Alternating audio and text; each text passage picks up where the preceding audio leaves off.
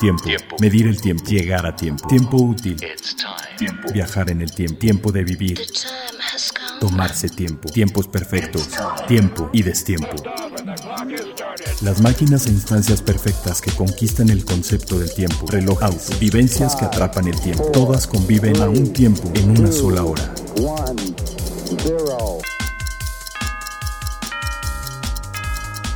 Hora local. Hora local. Hora local.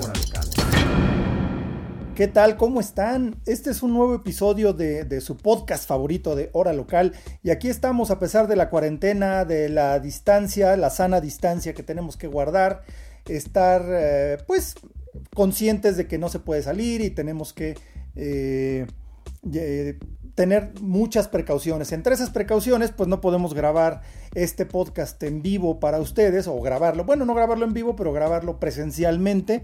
Entonces estamos haciendo uso de la tecnología para poder eh, avanzar en esto y pues no dejarlos sin lo último de la industria relojera y sin platicar con buenos amigos. En este momento Toño Sempere no está eh, disponible, él nos va a hacer la postproducción de este podcast, pero eh, pues como siempre, está presente, aunque no hable en este caso. Y pues para este nuevo episodio de Hora Local, pues tengo el honor, el gustazo de tener de visita, de visita virtual, porque pues ahora sí que seguimos con la sana distancia, a un gran amigo, gran conocedor de relojes y pues eh, recientemente nombrado eh, CEO de Timex México, es mi buen amigo Javier Curiel. ¿Cómo estás, Javier? Carlos, ¿qué tal? Muy buenas tardes, mucho gusto verte. Pues muy bien, muy contento y agradecido por estar contigo en el podcast. Muchas gracias. No, pues ahora sí que te, me, habías hecho del rogar. Ya te andaba yo correteando desde hace pues prácticamente un año que, lanzamos Hora Local. Estamos ya en fechas de cumplir eh, nuestro primer año como, como podcast. Eh, pues vaya, no, no son las mejores épocas. Sí, no, no son las mejores épocas para celebrar, pero vaya, a fin de cuentas, pues eh, así es esto y pues ni hablar. Como siempre, aquí decimos gracias por tu tiempo, gracias Javier por estar con nosotros. Y pues ahora sí que vamos a tener un buen rato para platicar y pues nos vamos con nuestras secciones eh, habituales. Vámonos con de último minuto. Justo cuando suceden todos los grandes lanzamientos y novedades mundiales, las tenemos de último minuto. De último minuto. Así es, de último minuto les vamos a platicar de un, de un reloj que la verdad, híjole, sí está, como, como dice Javier, no es para todos por cuestiones de precio y por cuestiones de, de pues estilos y muchas otras cosas, de purismo, lo que tú quieras.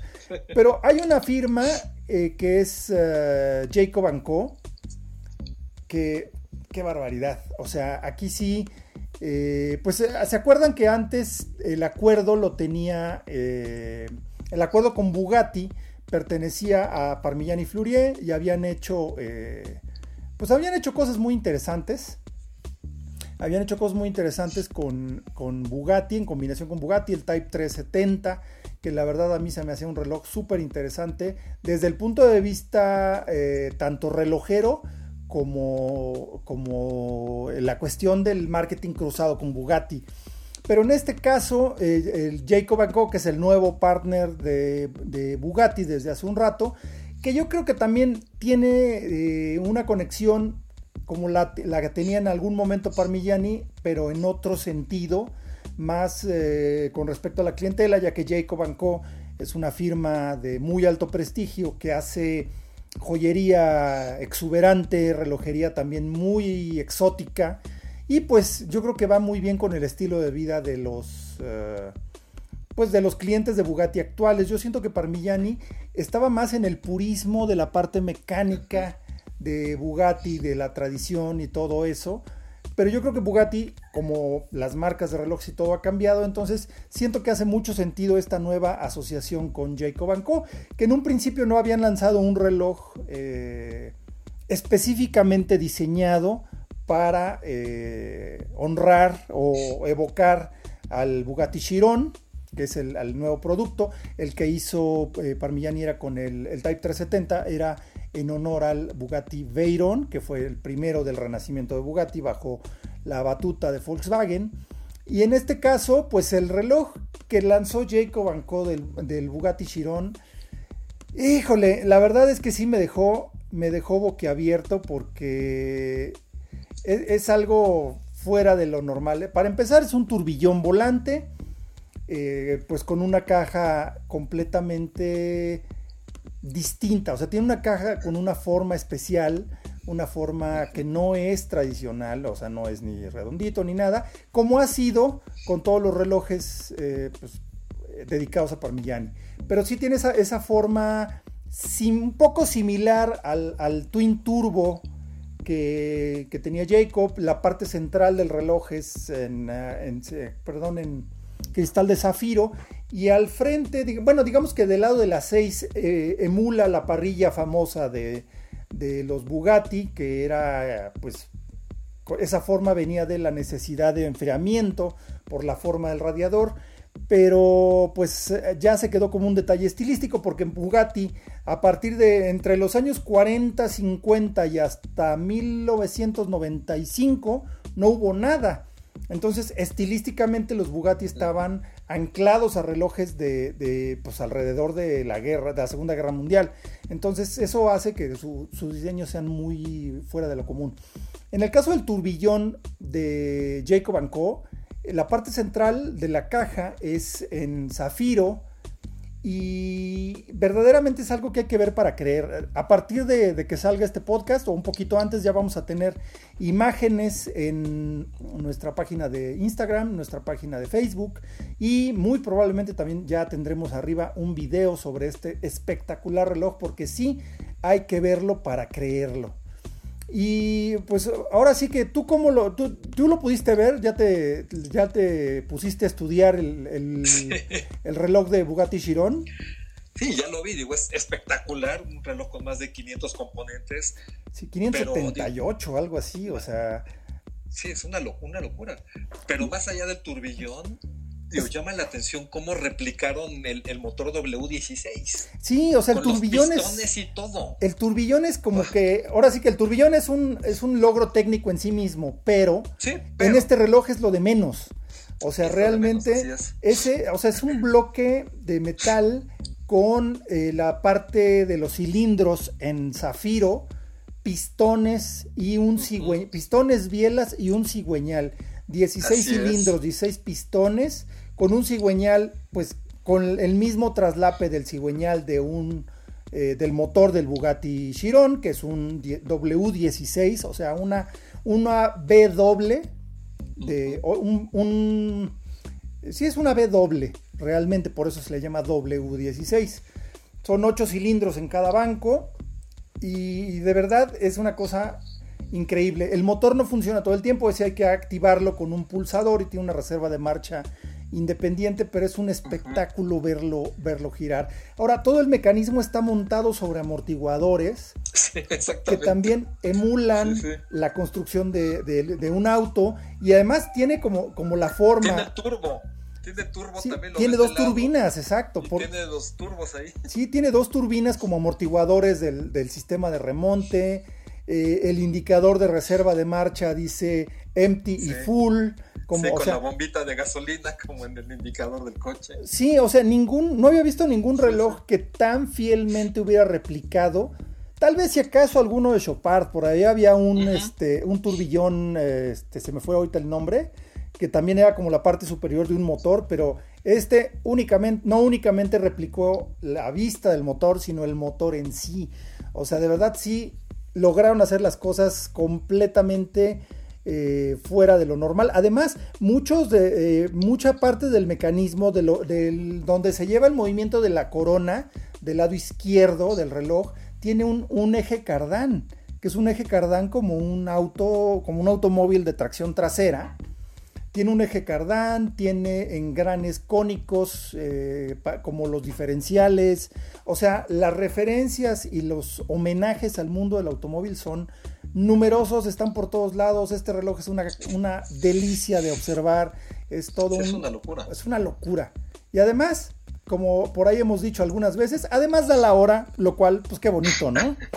Pero realmente si no diera la hora... De acero azul. Sí, o sea, de acero azulado por alta temperatura. Pero sí, o sea, los, los amortiguadores con doble resorte que además en realidad protegen al mecanismo de las vibraciones y por eso es necesario el eje cardán, porque no está fijo sólidamente a la caja, sino que tiene un cierto movimiento, por eso el eje cardán es necesario para la corona. O sea, a mí este reloj me dejó así, este, completamente sorprendido. Es una cosa verdaderamente increíble. Hay que recordar las especificaciones del Bugatti Chiron, que como decíamos, pues tiene un motor de 16 cilindros en W, o sea, en, W, pues, o W, con cuatro turbos y es capaz de entregar 1500 caballos de fuerza. O sea, 1500 ah, caballos de fuerza, son muchos. El caso es que gracias a esos 1500 caballos de fuerza, pues alcanza los 100 kilómetros por hora en 2.4 segundos. O sea, en menos de lo que echas a andar cualquier otro coche, este ya anda arriba de 100. Los 0 a 200 kilómetros por hora los hace en 6.1 segundos. El 0 a 300 lo hace en 13 segundos, 13.1 y el 0 a 400 kilómetros por hora, porque sí.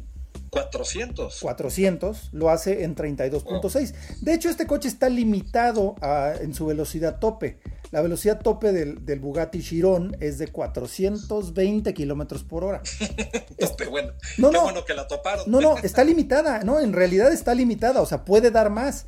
Pero las llantas no pueden resistir ese esfuerzo. O sea, no existen llantas que resistan velocidades sostenidas arriba de 420 kilómetros por hora.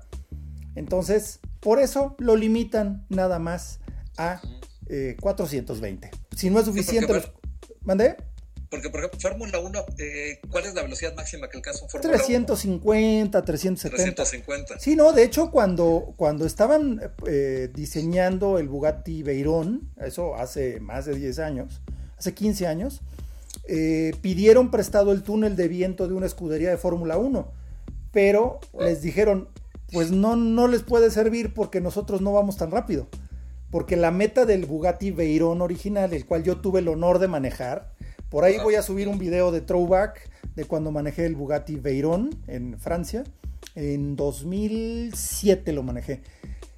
Una cosa de locos. Pero el caso es que eh, la velocidad proyectada de ese coche, o sea, las especificaciones que ordenó el señor Ferdinand Piech, que en paz descanse eh, recientemente, eh, era que tuviera al menos, tuviera 1001 caballos de fuerza. 1001. 1001. ¿Por qué? ¿Por qué 1001, no? Lo que pasa es. alguien de mil. No, no, 1001. ¿no? no, no, 1001 era la cifra. De hecho, en todas las fichas oficiales del Bugatti Veyron decía 1001 caballos de fuerza. Y es porque el libro favorito del señor Piech cuando era chico, cuando era niño, eran las mil y una noches. Por eso el coche debía tener mil un caballos. Claro que tenía más, pero bueno. Oficialmente eran mil uno y debía alcanzar 400 kilómetros por hora. Entonces, eh, los ingenieros a la hora de diseñar el coche, este, pues no, no tenían dónde probar algo en un túnel de viento a más de 370 kilómetros por hora, que es lo más que da un Fórmula 1. Entonces, estamos hablando de ingeniería llevada al extremo en, el, en los coches. En, el, Bugatti siempre se ha tratado de eso, ¿no? Pero este reloj, yo creo que en ese sentido también le hace una, eh, un homenaje muy fiel a lo que representa Bugatti en el pasado y lo que representa Bugatti hoy. O sea, es llevarlo todo al exceso, todo al límite, todo hasta donde más se pueda y como pieza relojera, la verdad está de quedarse con la boca abierta este, este reloj. Ahora sí que no sé tú qué opines. Sí, no, lo, ves y efectivamente te quedas con la boca abierta porque, ¿sabes? Lo, que me, impacta mucho es el grado de detalle. Sí, no, por Pero además, el detalle, el detalle, porque ves los cilindros, ves los pistones, ves el cigüeñal, todo lo demás, los, los turbos, los cuatro turbos que tiene dos de cada lado, lo, lo veo aquí en la pantalla están muy bien hechos, o sea, es, están artesanalmente fabricados, o sea, realmente están muy bien fabricados, o sea, muy fieles al, motor, ¿no? sí, o sea, el, espíritu del espíritu de, Bugatti, que eso es lo que está muy interesante, y además el nombre, el nombre que le pusieron de, al coche, Chiron, es en, honor a Luis Chiron, que era un piloto monegasco, curiosamente de los muy poquitos nacidos en Mónaco, de hecho, eh, actualmente también nada más Charles Leclerc, que está corriendo con, Ferrari, es piloto nacido en, Mónaco. La mayoría viven ahí, pero pocos nacieron ahí. Exactamente. Entonces Luis Girón, pues era, era distribuidor de, Bugatti, pero además era, era un piloto, era piloto, exacto. Era piloto, eh, piloto privado, ya sabes, de, la, de las élites que eran los que corrían, este, pues, pues eh, cuando era la época dorada del automovilismo. De hecho, él se retiró en 1938. Entonces, pues ya, este, ya de ahí en adelante, pues se dedicó a, este, hacer negocios con, con Ettore Bugatti. Pero vaya, el Bugatti Chiron es un coche fuera de este mundo, una cosa espectacular, es el top, el más, lo más que se puede, lo más que se puede lograr sobre cuatro ruedas.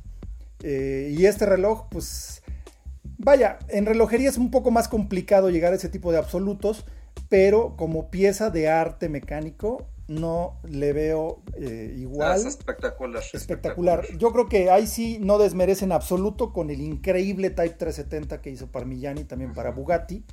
Y qué bárbaro, o sea, de verdad, mis respetos, un gran, una gran felicitación y ahora sí que gracias por dejarnos con la boca abierta, gracias por darnos cosas de qué platicar tan espectaculares como este reloj de Jacob Co.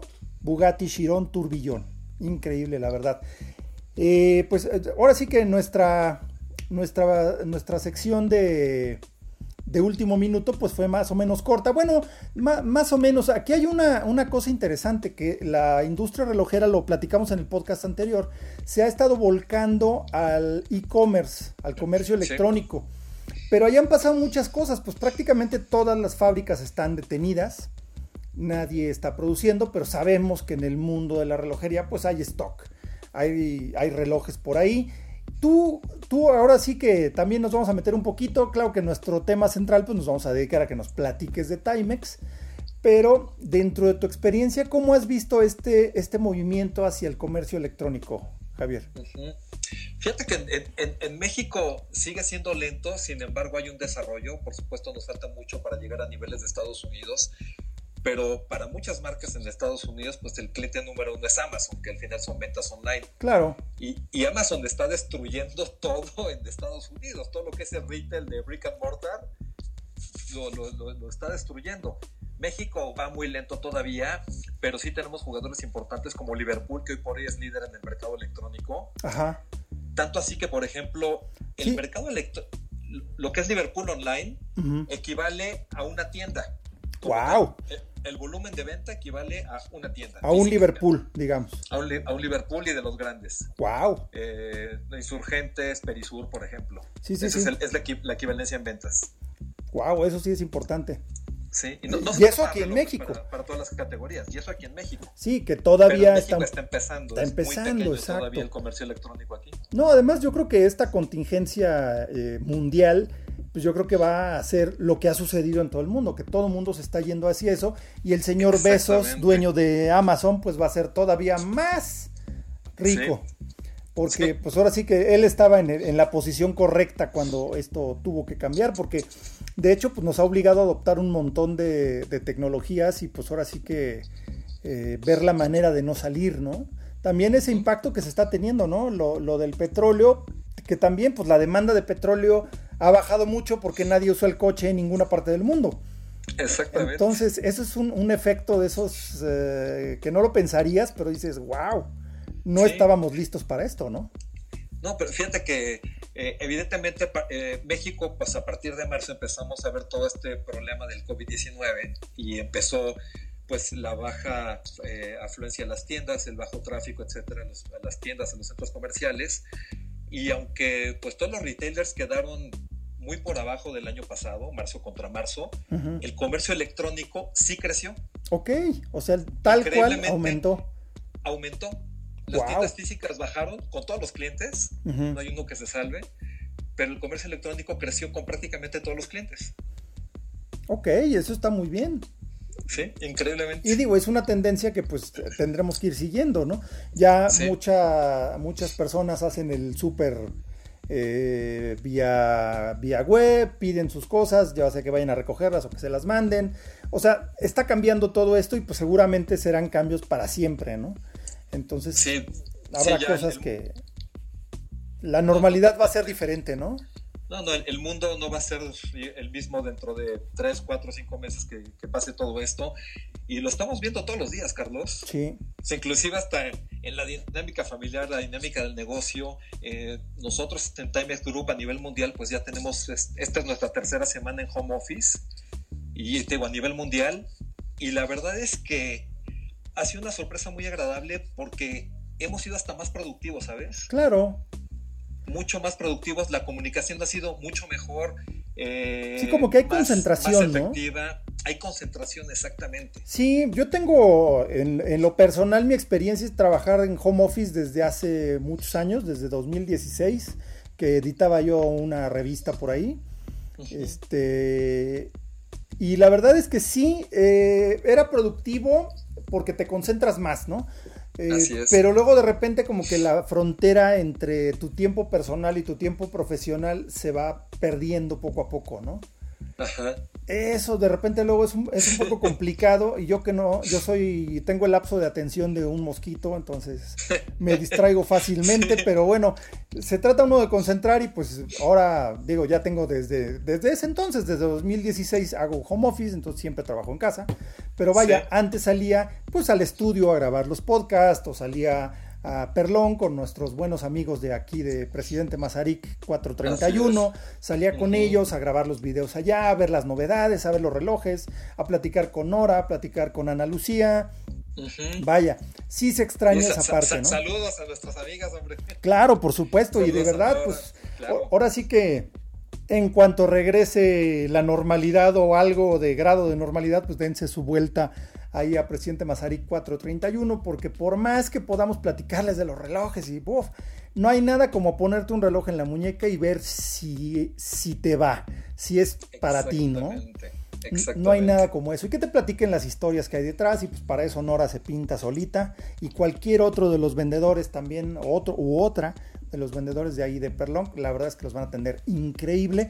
Y bueno, no, y era, y era parte de. sí, es un gran retailer, Perlón es un gran retailer. Claro. Pues ya los conocemos hace cuántos años, empezamos casi en el, en el negocio al mismo tiempo. Cierto. Este, nos, nos conocimos desde chavitos y bueno, ya pasó el tiempo, ya tenemos hijos, en fin, ¿no? Es, ha sido una, una relación que va más allá de lo profesional. Sí, la verdad, la verdad, un, un tipazo, Luis Perlón. Y la verdad, extraordinario Sí, ¿no? Y, mira, dentro de mi rutina normal, pues era salir a, Perlón, a grabar los videos, a ver las piezas y todo. Y pues ha cambiado, ahorita ya estoy haciendo los videos más bien en casa, estamos haciendo cosas nuevas. Ahí esténse pendiente de nuestro canal de YouTube, en, ahora sí que nos encuentran como Hora Local. Vamos a poner algunos videillos más, ya vamos a recuperar mayor actividad. Por cierto, ahorita está arriba uno muy especial que hicimos eh, tipo documental sobre una visita a las manufacturas de Parmigiani Fleurier. Parmigiani, sí, buenísimo, está ah, increíble. Sí, la verdad es que creo que quedó bastante bien, espero que les guste, ahí nos dejan sus comentarios, nos platican y eh, pues ideas, platíquenos de ideas, mándenos por ahí mensajito en, eh, en nuestra página de Facebook de Hora Local, platíquenos qué hacen para pasar el rato en casa, con los relojes y todo. También próximamente sale un video para darnos eh, un tutorial sobre cómo desinfectar tu reloj, porque pues si te lavas las manos. No, es que yo no me, no me gusta este, mojar mis relojes, porque luego me gustan los vintage, entonces tengo algunos viejitos y la estanqueidad en los relojes vintage es completamente cero confiable. Es un volado. Es un volado. Entonces, por eso, pues no me lo, me lo quito y me lavo las manos. Pero luego el reloj se puede quedar con alguno de contaminación. ¿Cómo le hacemos para desinfectarlo? Ahí va a estar nuestro video de YouTube. Lo Muy buen tip para estos momentos. Es buen tip para estos momentos, porque sí. Eh, no, sí, que yo no soy ni de bañarme con reloj, ni de meterlo a la tina, ni al jacuzzi, ni nada. Porque que yo tampoco, ¿eh? Yo, sí, no, se me hace que. Ahí sí, digo. Sí, no, obviamente tu Rolex Submariner de de chorro mil metros de profundidad debe de aguantar eso y más, pero los químicos de la alberca, el jabón, ese tipo de cosas pueden dañar los empaques a la larga. Y pues, ¿para qué arriesgarle, no? no, y el vapor, ¿cómo hay gente que se mete al baño de vapor? No, es que ese es lo peor. El vapor es el peor enemigo. Es el peor enemigo porque se filtra por donde el agua sólida no pasa. Exactamente. Porque, bueno, en fin. Ahí también tenemos en, el canal de YouTube. El tema del Water Resistance. Claro, tenemos por ahí todo un tema. un tema ahí con el Water Resistance y los bars, las atmósferas. Ah, pues ahí, lo, ahí luego lo platicamos acá también, porque hay un video, tenemos un video ahí en, en nuestro canal de Hora Local, pues ahí échenle un ojito. Pero igual, pues, a lo mejor ahorita lo retomamos también. Pero bueno, pues yo creo que ahora sí eh, pues nos vamos con otra sección que vamos a hablar un poco de temas de actualidad que es a tiempo. Lo último, lo, más, reciente, lo, tenemos, a tiempo. A tiempo. ¿Y qué más a tiempo que lo que ha estado sucediendo con, con el mundo relojero en la, cuestión de, del show de Basilea, del famoso Baselworld, que pobres y digo pobres si no, porque la verdad es que se lo han buscado, han abusado, creo yo, en mi opinión, han abusado de la industria. han abusado de la industria durante muchos años y pues no te quedaba de otra porque era el show de, el trade show o la exhibición de negocios de relojería más grande del mundo, más importante. Convocaba pues desde hace cerca de 100 años a, a toda esta industria y pues poco a poco como que se fue, se fue este, convirtiendo en un tema de economía, eh, vaya, de economía, pero ya como que muy abusiva, ¿no? Porque se sabe perfectamente que en los restaurantes, en los hoteles y todo, hay dos tarifas. Hay la tarifa normal y la tarifa de Basel. así es. Eh, o sea, en la Hablábamos de las salchichas, ¿no? No, bueno, o sea, es que ese, es un abuso. O sea, estás hablando de 27 o 30 francos, que está más o menos a la par del dólar, por una salchicha, o sea, un hot dog y un, refresco. Ni siquiera papas. Y estamos hablando de, pues, o sea, como está el dólar ahorita, 25, ¿no? O 23 o por ahí. o sea, 27 estamos hablando de 600 pesos por un, hot dog. Ajá. O sea. y los, hoteles, o si te quedabas en el barco, o de plano pues irte a Friburgo a dormir, porque era una locura quedarte en Suiza. O claro. Pero es que lo que no te gastabas en lo caro de los hoteles, te lo gastabas en los transportes. En los transportes. Porque te quedabas en, en, Freiburg, en Alemania, o te quedabas en Alsacia, en Francia.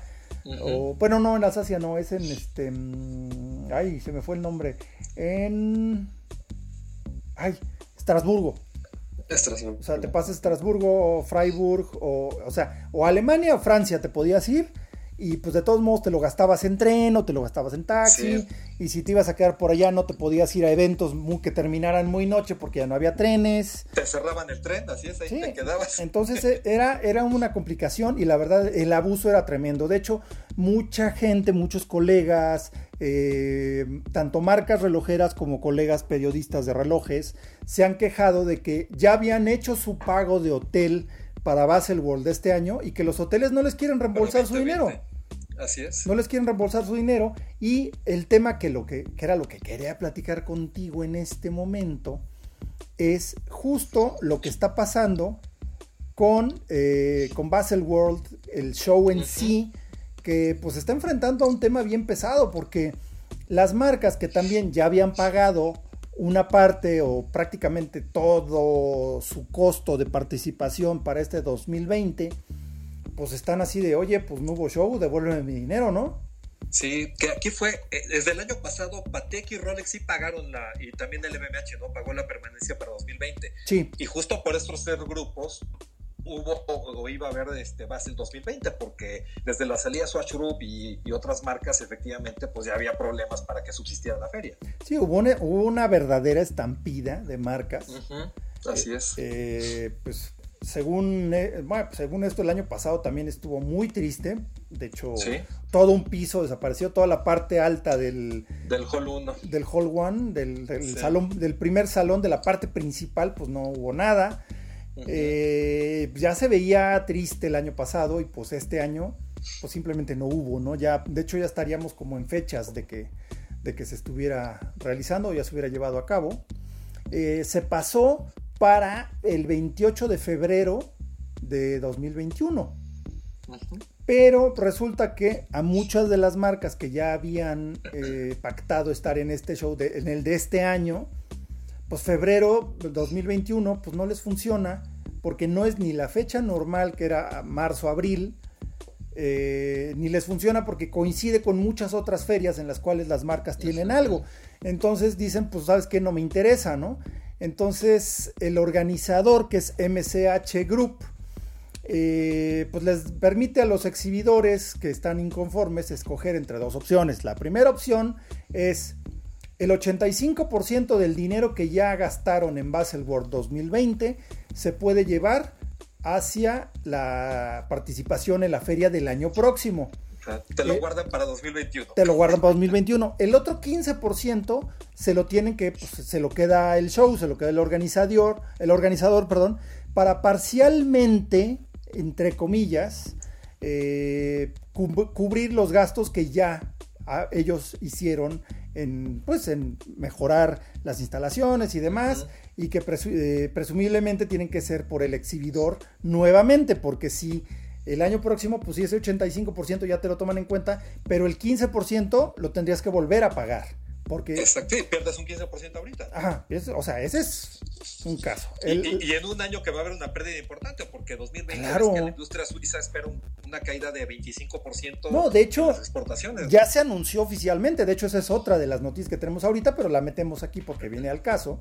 Eh, pues ya se anunció que eh, las marcas más importantes como Rolex, que pues Rolex es la que lleva la mano en la industria relojera suiza, Rolex dijo que ya no va a presentar novedades 2020.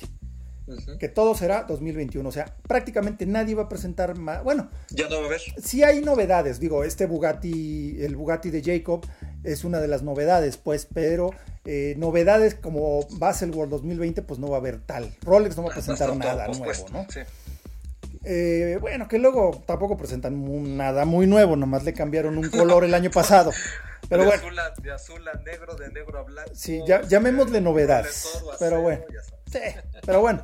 El caso es que la segunda opción que ofrece eh, MCH es que los exhibidores reciben el 30% de su dinero en efectivo, este, se lo reembolsan, 30%. El 40% se lleva hacia el show del próximo año y el otro 30% restante es para cubrir los gastos que ya se hicieron. Y pues ahí sí como que, que no están de acuerdo los... Uh, no, va a haber. En absoluto. van a estar muy enojados. No, espérate, ya están enojados. De hecho, ninguno de los exhibidores están de acuerdo porque dicen que eso está mucho más allá de las condiciones que cualquier otro show europeo similar que también fue cancelado. O sea, el Auto Show de Ginebra también fue cancelado y ya estaban montados para abrir. O sea, eso fue en febrero. Entonces, eh, que de plano, pues que no. Simplemente mm, este, no están de acuerdo. No están de acuerdo los exhibidores y que muchos de ellos no van a poder ir a las fechas de la feria porque pues, tienen conflicto con el, el Antique Show de Miami, que va a ser el del 22 al 26 de enero, la feria de Vincenza en Italia, el 22 de ¿Enero sigue eh, la de Ginebra? No, no, de hecho esa la movieron para más adelante, que también se canceló para este año. Pero este, ya el supuesto acuerdo, la, la, la confluencia que iba a haber entre Basilea y la Feria de Ginebra, que ahora se llama Watches and Wonders, ya no se va a dar tampoco. Entonces ya no tiene sentido. Digamos que hubieran, habían cambiado fechas, ¿no? Entonces, muy mal, ¿no? Eh, una carta se, envió por parte de los 68 de 68 de los exhibidores, que son cerca de 600 en total, eh, diciendo que ninguno de ellos fue consultado acerca de las nuevas fechas y que pues eso no les funciona de plano y que eh, lo que necesitan es para eh, poder eh, opciones para cancelar su participación y que les den un reembolso total. los exhibidores dicen, todos tenemos nuestros negocios, todos hemos absorbido grandes pérdidas durante estos tiempos y no estamos de acuerdo en compartir tus pérdidas, ¿no? como, como organizador. Sí, que cada quien tiene que asumir sus pérdidas. Y yo creo que todas las empresas, todos los negocios estamos asumiendo nuestras pérdidas. Así es, totalmente. O sea, todo el mundo sale golpeado y nadie tiene por qué pagar tu pérdida porque ellos también pierden. Entonces, eh, y más, eh, pues digo, esto pone contra las cuerdas a, a MCH. Y yo creo que lo, lo, el golpe fuerte, el que de verdad puede ser el posible knockout para, para este show es eh, por parte del señor Hubert eh, J. Duplessis, el director de inversiones de Rolex. Pues ahora sí que es el exhibidor, es el exhibidor más importante de toda la feria, ¿no? Y eh, presidente del comité de, exhibidores de Baselworld, además. Entonces, eh, pues eh, de plano desechó, más bien rechazó esa nueva política en una carta que se publicó en el periódico suizo Le Temps, que dice que si, si no se garantizan reembolsos completos o reembolso total, pues mucho tememos que este será el final pura y simplemente de Baselworld, especialmente desde que esas fechas escogidas en 2021 no son adecuadas para la industria de joyería, gemas y perlas, y la coordinación con Watches and Wonders de lo que era el SIHH ya no existe. También añadió que la falta de consideración de, eh, por parte de los líderes del grupo MSH pues eh, desafortunadamente nos recuerda una era que pensábamos que ya había terminado y que esa fue de las razones por las cuales Grupo Swatch dijo ya me voy. Hicieron su propio show. Entonces, la verdad es un problema. Eh, la gente de, de, MCH lo único que respondió es que dijo que pues, tenemos 600 clientes, no podemos platicar con todos, especialmente cuando la crisis cambia día por día dice, de cualquier manera, ya sabes el problema, con 600 exhibidores vas a tener 650 opiniones diferentes. O sea, básicamente dijo que no, pero eh, dejó entreabierta la puerta de si, no, si, si, otra solución se ve viable, podríamos tomarla en consideración. Eh, de plano, pues eh, sí suena feo. Yo lo que estaba pensando es que si, si los señores Stern, los dueños de, de Patek Philippe, que es el segundo más importante exhibidor de Basel World, dicen algo, o si LVMH dice de plano también ya me voy, porque se habían quedado así con un piecito nada más, se habían quedado con Zenit. Bulgari sí ha habido, ¿no? Bulgari sí ya había dicho que va, ¿no? Se quedaba Tag, eh, Tag y Zenit, las más importantes, y Ublot, exacto. Pero pues ya no tiene sentido, entonces si pierden esos tres, Basel World está esencialmente muerto, ¿no? Entonces, eso sí está, está rudo. Por ejemplo, Timex no está presente ya en Basel, ¿verdad? No, desde hace cuatro años. Y de hecho, lo, lo, que hemos hecho en Timex Group, en los últimos dos años se han hecho eh, reuniones internacionales en Dubai en el mes de febrero. Entonces se invitan a los distribuidores, se invita a medios y todo esto, se presentan las colecciones de las diferentes marcas que tiene el grupo y sabes, la verdad es que es mucho mejor porque más allá del gasto y todo, que es infinitamente menor, claro. también tienes una atención personalizada con cada cliente. Eh, tienes los tiempos mucho mejor organizados porque pues tú lo sabes cuántas veces estábamos ahí para las citas o todo, pero todo el mundo se retrasa. claro, no compartes tu tiempo con los demás exhibidores. Es muy difícil conseguirlos, ¿no? Sí, no, no, totalmente. Oye, y ya que andamos por acá, pues yo creo que ya es momento de, ya que estamos empezando a hablar de eso, es momento de que cambiemos a este, pues nuestra sección principal, que en este caso va a ser Gracias por tu tiempo. Gracias por tu tiempo. A los más importantes personajes y buenos amigos es a quienes les decimos gracias por tu tiempo. Gracias por tu tiempo. ¿Qué onda con Timex? Ya nos decías que pues sí, tienen cuatro años fuera de, de Basilea. Ahora tú estás a cargo de la operación en México. Así es. ¿Qué onda con Timex? Porque para empezar, es una marca que todos conocemos. Eh, para, para, muchos habrá sido eh, su primer reloj, o, sinónimo de algo que aguanta mucho, que es accesible. ¿Qué onda con Timex? ¿Qué nos puedes platicar tú de Timex? ¿Por qué es importante? ¿Por qué es relevante Timex? Fíjate que Timex, Timex Group es, es una empresa muy grande a nivel mundial y con mucha historia. Por ejemplo, Timex como tal, la marca, empieza en 1854. O sea, tiene 166 años de historia. ¡Wow! Y empieza en Waterbury, Connecticut, en la costa este de Estados Unidos, que justamente cuando, Estados Unidos era una potencia relojera. Exactamente, con otras marcas ahí como Elgin, como Baltam, Ingersoll. Este, Ingersoll, exactamente, y empieza allí. Y algo muy importante es que, pues como grupo a lo largo del tiempo se ha consolidado con varias marcas, ¿no? Eh, te puedo decir que marcas que son de, del grupo Timex, son Ferragamo, Guess Collection, que son los relojes Guess fabricados en Suiza, Guess, Nautica, Versace versus Ted Baker, esta marca irreverente inglesa. Sí, sí, sí. Y justo este año se, anunció que también eh, compramos la marca Missoni, la marca italiana Missoni, y también la marca Furla. ¿Qué son? ¿Missoni qué hace? Missoni es, eh, hacen eh, ropa, accesorios, inclusive ropa para cama, tapicería para muebles y todo esto. mucho diseño, ¿no? Es muy famoso por las grecas, son grecas triangulares muy coloridas y son muy icónicas. Si tú ves un diseño de Missoni, inmediatamente te das cuenta que es Missoni. Y tiene una historia muy interesante porque el fundador Otavio Missoni pues fue eh, atleta olímpico, era corredor. Ándale. Entonces desde ahí nació la marca, este, por ahí de los años 30, 40, algo así. Y digo, es una marca muy icónica, toda la parte de los diseños con las grecas, los colores, etcétera. Órale. Y van a ser ya una línea de relojes, digamos línea de relojes Swiss Made.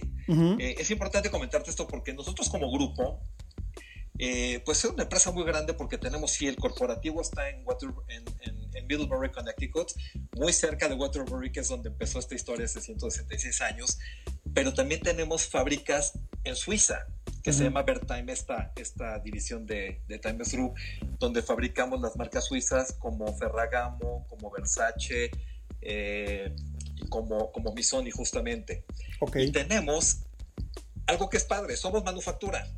Sí, de hecho sí.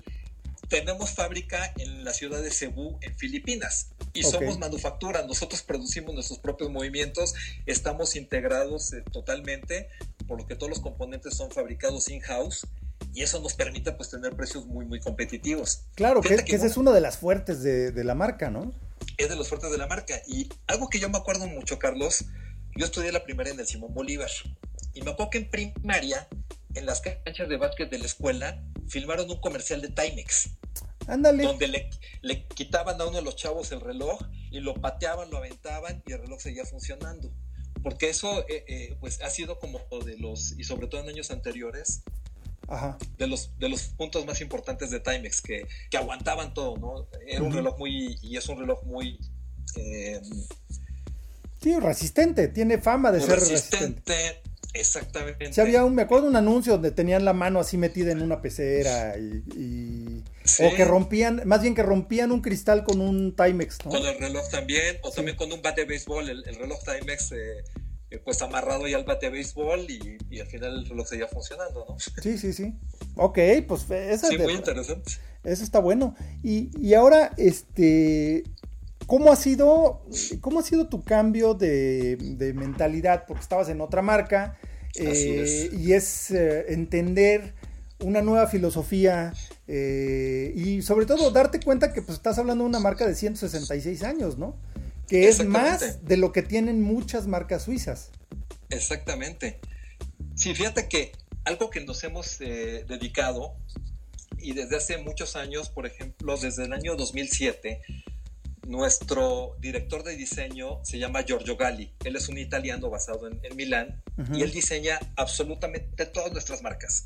Desde Timex hasta Versus, Versace, por supuesto ahora Furla, Missoni, etcétera, etcétera. Y tiene su estudio de diseño en la ciudad de Milán. Ahí también tenemos oficinas con esta parte. Hay nada más. Hay nada más en Milán. Y algo que está muy padre es que estamos rescatando todo este acervo histórico que tiene la marca. Por ejemplo, eh, estamos eh, reviviendo ya desde hace un par de años los famosos relojes Marlin, que fueron relojes mecánicos automáticos de los 60 que como detalle curioso, los movimientos estaban fabricados en Inglaterra y ah, no tenían rubíes. Y no tenían rubíes. Claro, claro, eran los ejes nada más. Ajá, Ajá no tenían rubíes. Que era algo totalmente disruptivo para la, la industria porque al final los rubíes eran necesarios para cualquier reloj mecánico por toda la cuestión. Por el desgaste. desgaste. Pero estos relojes no tenían ningún rubí en la máquina y estaban fabricados en, Inglaterra. Entonces, se han lanzado varias reediciones en cuerda eh, automática, en cuerda manual, muy fieles al diseño. Pero ahora sí con rubíes. Ahora sí con rubíes, por supuesto. exactamente. Ahora sí, exactamente. Otra parte que también estamos explotando es la de American Documents, Híjole, ese sí me gustó mucho, mucho, este Está bien padre la historia, porque eh, en la, oficina, en el corporativo que está en, Middlebury, Connecticut, que el edificio es espectacular, te voy a mandar fotografías. Tú imagínate que estás en el bosque en medio de la nada, Ya sabes, en medio de la nada, y llegas y ves esta estructura.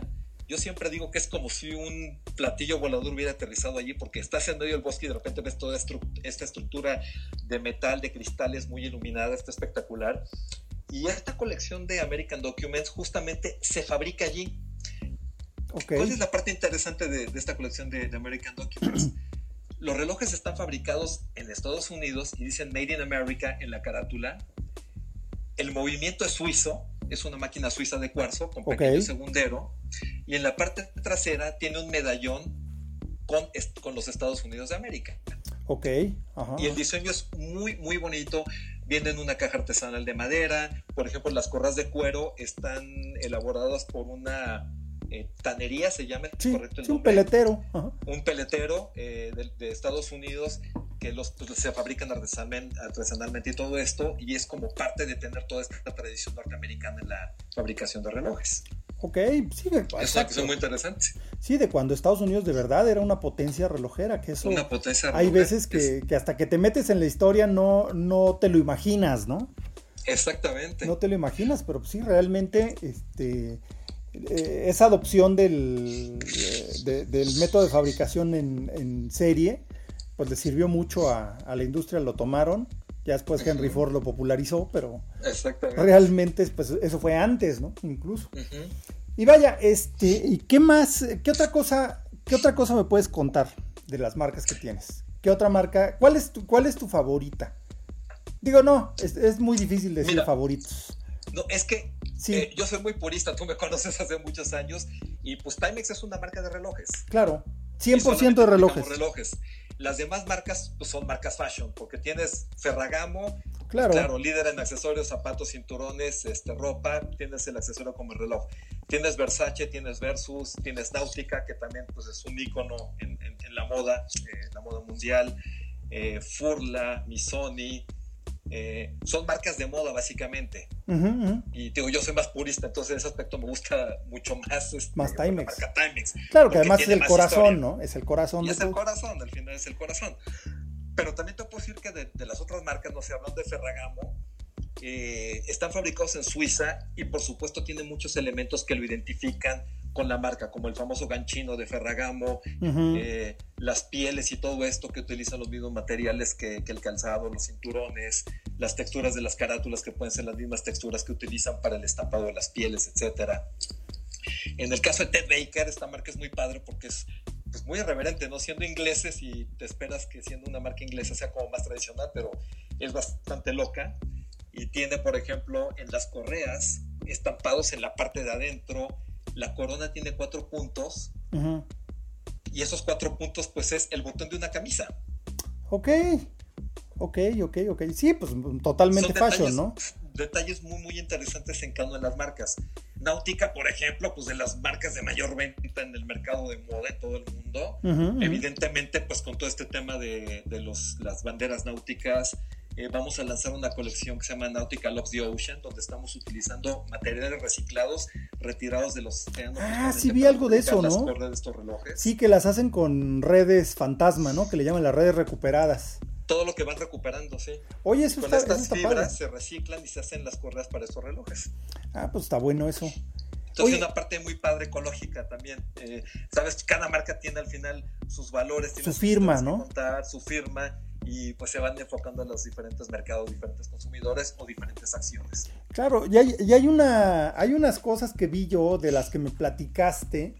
Eh, ¿Va a haber reloj Snoopy? Sí, bueno, es que Snoopy cumple 70 años. Claro, pero además. Tiene la licencia de Snoopy durante. Lleva muchos años.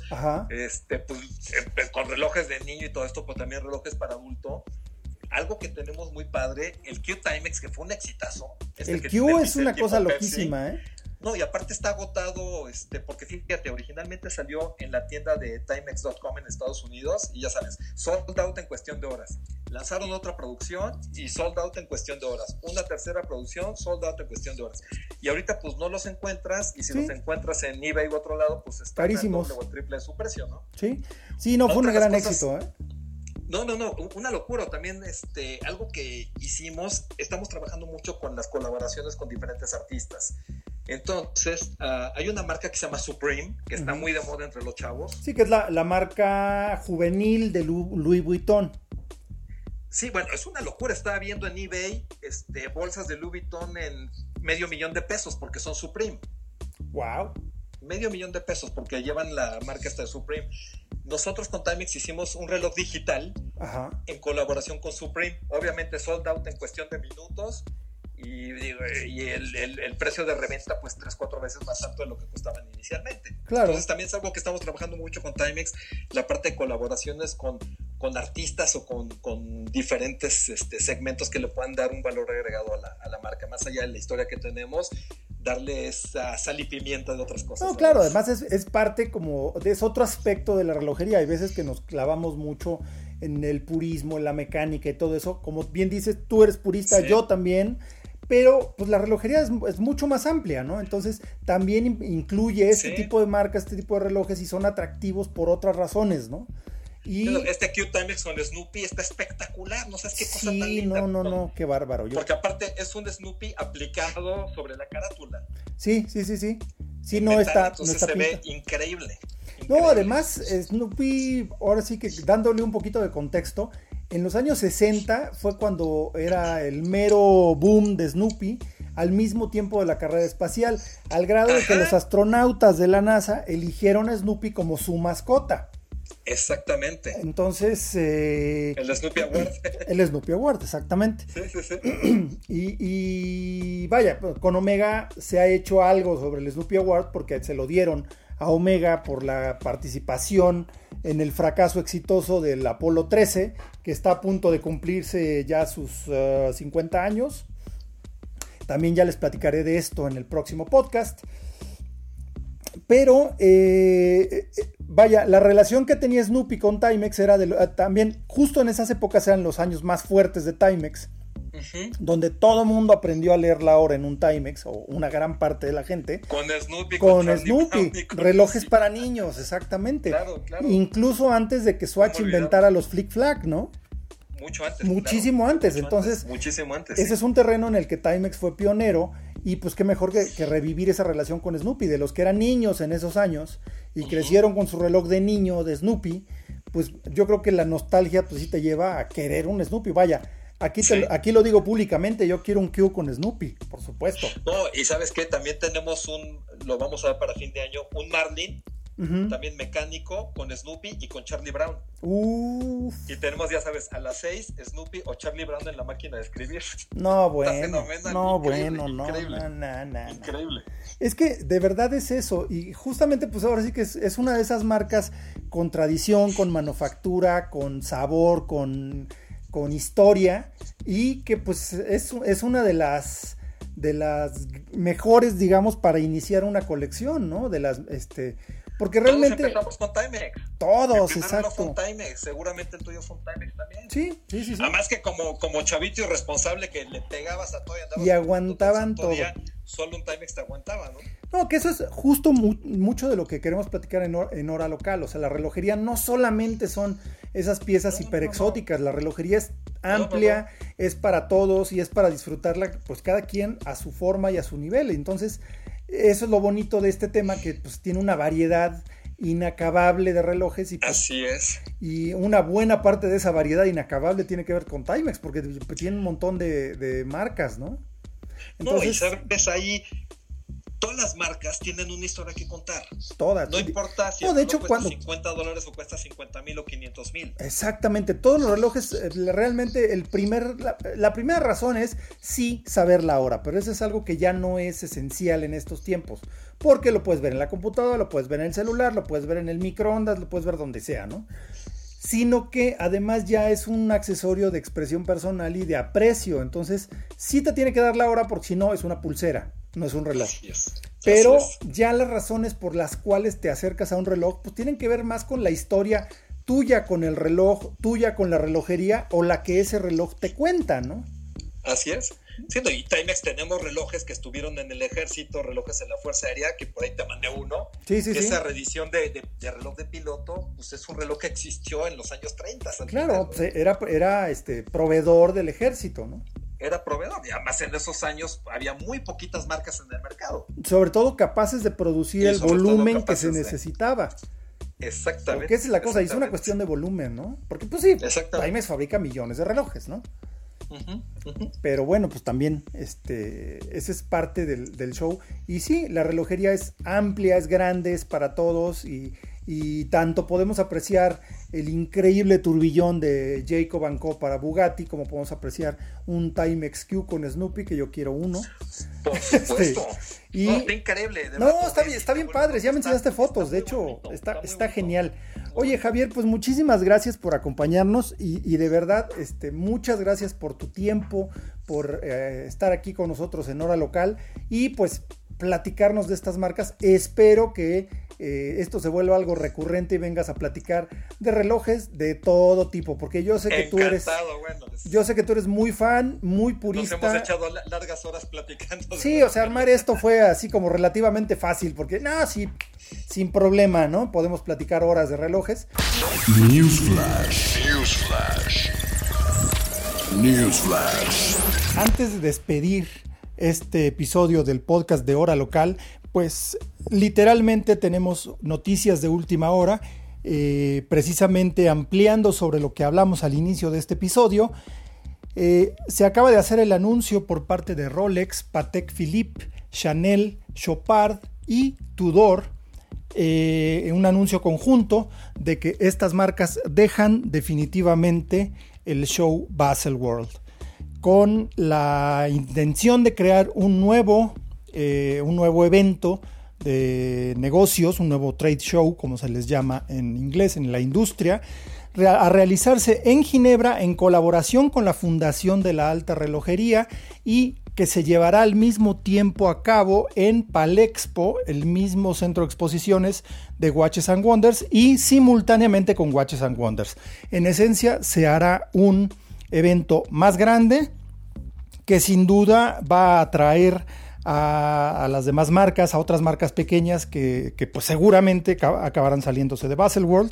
Yo, en mi opinión personal, siento que es cuestión solo de días de que el resto del grupo LVMH, de las más importantes, de los más importantes grupos relojeros, con eh, bueno, que es propietario de Bulgari, Hublot, Tag Heuer, Zenith, entre otras marcas muy importantes, pero que Bulgari ya había anunciado salirse de Baselworld hace unos meses.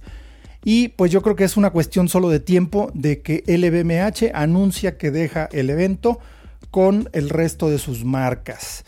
Eh, pues esto es prácticamente el, fin de Baselworld. Definitivamente tal como lo conocíamos y muy probablemente sea el final de, pues de, este, de este evento tan importante, tan criticado y tan eh, golpeado ahora por la crisis, pero eh, la crisis que más les está pegando es de su propia hechura, por los abusos que se cometieron durante muchos años contra, pues contra todos realmente, los medios, los, las marcas relojeras, eh, y ahora esta última negativa a devolver el dinero que ya se había anticipado para el evento de este año, que no se realizó, pues fue el último clavo del ataúd y el que se hayan salido Rolex y Patek Philippe, que eran los grandes pilares de este evento, además apoyados por Chopard, que era otro gran independiente que estaba ahí, y Chanel, otra gran marca independiente, pues simplemente ya, esto se acabó. Además, los comunicados de, por parte de Jean-Frédéric Dufour, el, presidente y CEO de Rolex, y de, bueno, el, CEO de Rolex, eh, pues no dejaron mucho a la imaginación, simplemente eh, pues que no, se, que no estaban de acuerdo con las eh, decisiones que se tomaron por parte del grupo MCH, organizador de este evento, Baselworld. Y por ejemplo, Thierry Stern, el presidente de Patek Philippe, la marca independiente, una de las marcas independientes también más importantes del mundo, pues que básicamente ya no tenían confianza y ya no, ya al no haber confianza presente en la organización de este evento, que decidieron definitivamente dejarlo. Lo importante aquí es la unión que se hace entre estas grandes marcas independientes mostrando una fortaleza que no se había visto, que lejos de tratarse como competidores, están tratando como eh, socios dentro de una misma industria, socios por así decirlo, ¿no? Entonces, pues esta es una noticia muy, muy importante para la industria relojera.